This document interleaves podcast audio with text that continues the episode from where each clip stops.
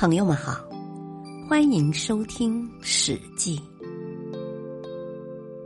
史记》是一部伟大的史学巨著，是中华民族文化宝库中的瑰宝。原著：西汉史学家、文学家司马迁。播讲：汉乐。车裂商鞅。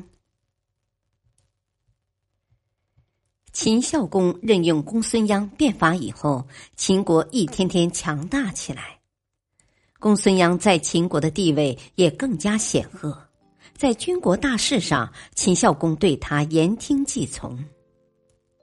不久，东边的邻国魏国发生了一件大事，魏国将军庞涓。和太子申率领军队在马陵和齐国军队打了一场恶仗，结果全军溃败，庞涓自杀，太子申被魏军活捉，魏国从此元气大伤。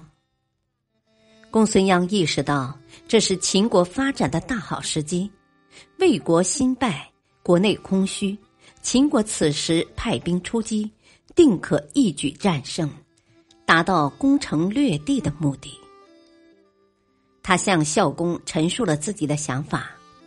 孝公听后大喜，立即下令让公孙鞅亲自率军攻打魏国。魏王急派公子昂领兵迎击，两军对垒，双方互有攻击，但都未能攻破对方阵营。公孙鞅心生一计。派人给公子昂送去一封信，信中称：“当初在魏国的时候，我与公子相处的甚是融洽，想不到现在竟然成了敌对国的将领。你我既为敌人，我也不忍心再与公子互相攻击了。希望能在近日与公子相会，订立盟约，然后各自收兵。”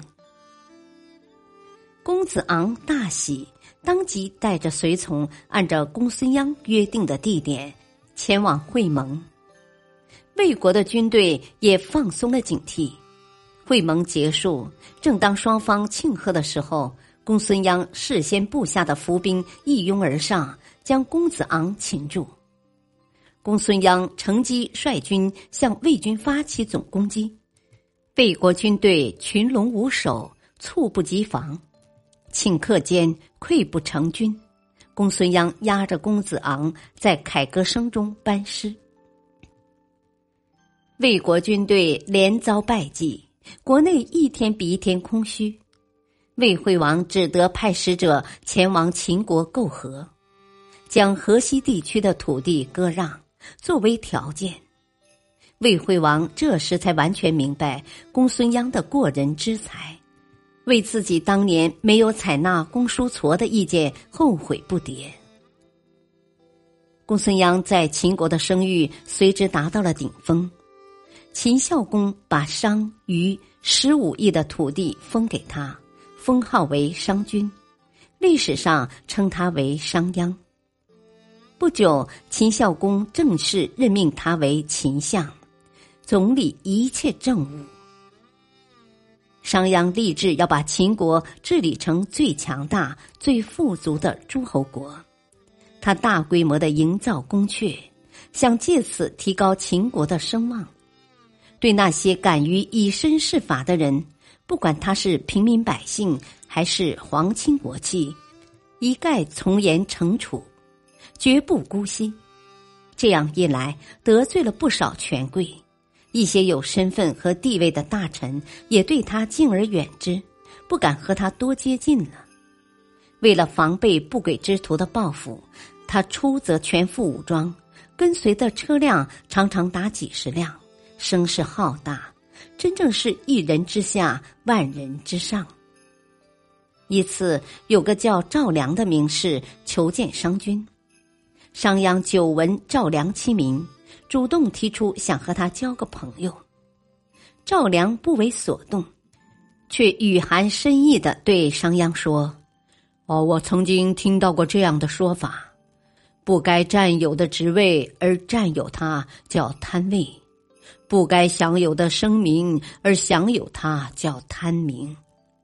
我非常感谢您的好意，但我不愿意做那既贪位又贪名的人。商鞅察言观色，很快听出了赵良的弦外之音。他直截了当的问：“先生是不满意我对秦国的治理吧？”赵良没有正面回答，却道：“哦，诗经上说，得人心的就兴旺发达，失人心的很快就会灭亡。尚书上也说。”广施仁德就能昌盛，依靠武力统治很快就会灭亡。你自己所做的自己清楚，不用我多说了。商鞅脸色微变，我出任秦相十年，秦国的变化有目共睹。您说我做的不对，我却不清楚您指的是什么，请直言。商鞅脸色变了，但没有发作。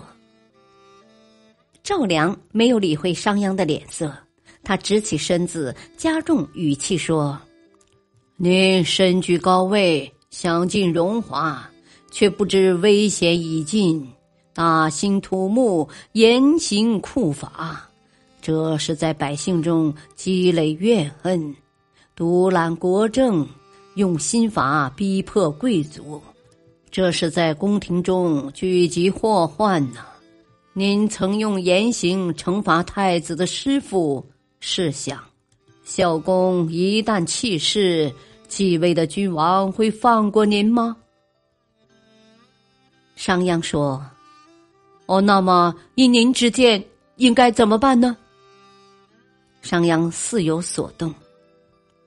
赵良不容置疑的说。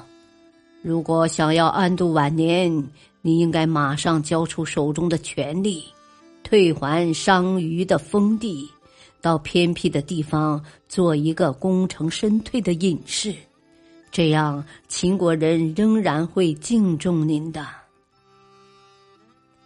商鞅沉吟半晌，摇了摇头，他认为赵良过于危言耸听。赵良长叹一声，忧心忡忡的离开了相府。五个月后，秦孝公病逝，太子即位，他便是秦惠王。惠王先前的老师公子虔，对在变法中被商鞅处罚一事一直耿耿于怀。他纠集一批对商鞅心怀不满的贵族，到惠王面前诬告商鞅造反。秦惠王早就对商鞅的做法不满，当即传下指令，从速逮捕商鞅。商鞅听到风声，逃出了都城，一路上东躲西藏，好不容易到了秦国的边境。这天晚上，他来到一个旅店，打算休息一夜，天明再逃往魏国。旅店的主人请商鞅出示证件。商鞅不敢暴露真实身份，便说忘记带了。店主为难的说：“哦，那商君有令啊，住店的人没有证件，已经查出，店主也要一并治罪的。”商鞅想不到自己定下的法令，到头来管住了自己，长叹一声，连夜逃往魏国。魏国人对商鞅当年用欺诈手段大破公子昂记忆犹新，商鞅此番前来，无疑自投罗网。魏王下令立即将他逐回秦国。商鞅走投无路，只得潜逃到自己的封地商邑，发动士兵向北攻打郑国，以谋求生路。真正的孤家寡人一个。树敌太多，秦惠王派兵攻打，结果商鞅失败战亡。秦惠王以谋反的名义，将商鞅尸身带回咸阳，处以车裂后示众。也就是在商鞅死后，尸体被车裂的，不是活着被车裂。秦惠王同时下令诛灭商鞅全家。商鞅虽然被害，但新法对秦国有用。秦惠王看到了这一点，并未废除商鞅所做的变法。感谢收听，下期播讲苏秦游说六国，敬请收听，再会。